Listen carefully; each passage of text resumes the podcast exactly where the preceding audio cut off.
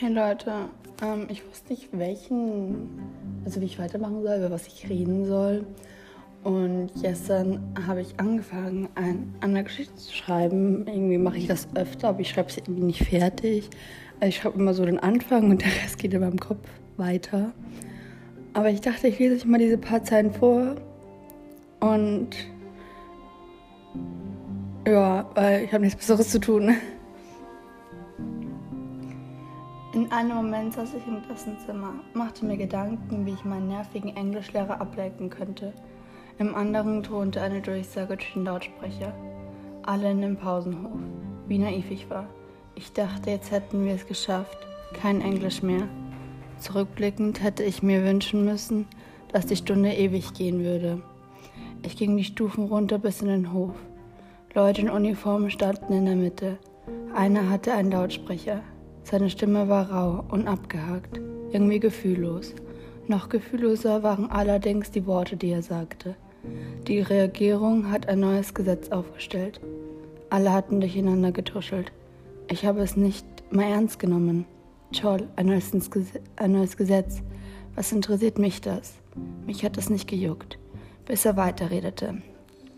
Paragraph 221 betrifft alle Familien mit mehr als einem Kind. Mein Blick wanderte zu meinem Bruder. Ich weiß noch, wie ich zu ihm rennen wollte. Wahrscheinlich hätte ich es auch getan. Aber die Stimme des Mannes klang zum dritten Mal durch den Sprecher. Die Erstgeborenen oder das männliche Geschlecht zieht in den Krieg. Ab dem Moment hat sich alles angefühlt, als ob ich heil wäre. Glaub mir, wenn ich dir sage, dass ich in diesem Moment gern ein Joint in der Hand gehabt hätte. Zum vierten Mal erklang die Stimme. Wir geben euch 20 Minuten. Alle hatten durcheinander geredet oder sind umhergelaufen.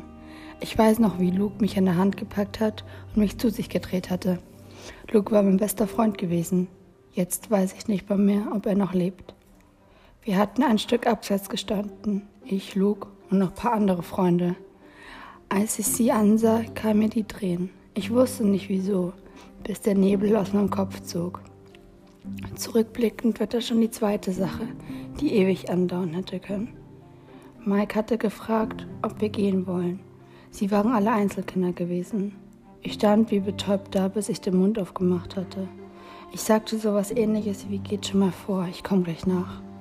Luke stehen geblieben und hatte mich komisch angeschaut.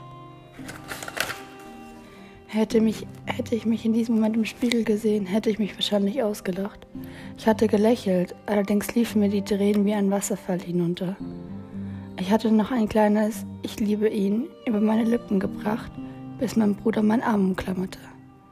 Das, glaube ich, war auch der Moment, in dem es Luke gecheckt hatte. Ich hatte meinem Bruder einen Kuss auf die Stirn gedrückt, die dritte Sache, die ewig andauern hätte können. Meine Ohren hatten gedröhnt, mein Körper hatte gezittert. Ich sagte ihm, er soll vor zum Mike rennen. Ich müsste noch nachsitzen. Er war ein Kind. Er wusste nicht, was los war. Wahrscheinlich weiß er es jetzt mittlerweile und hasst mich dafür, dass ich ihn allein gelassen habe. Nur das wusste ich bis zu diesem Moment nicht. Unsere Eltern wurden vor uns in den Krieg geschickt. Wir Kinder waren alleine. Er war alleine. Als er vorgelaufen war, hatte ich zurück, hatte ich zu Luke geschaut. Ich hatte kein Wort herausgebracht.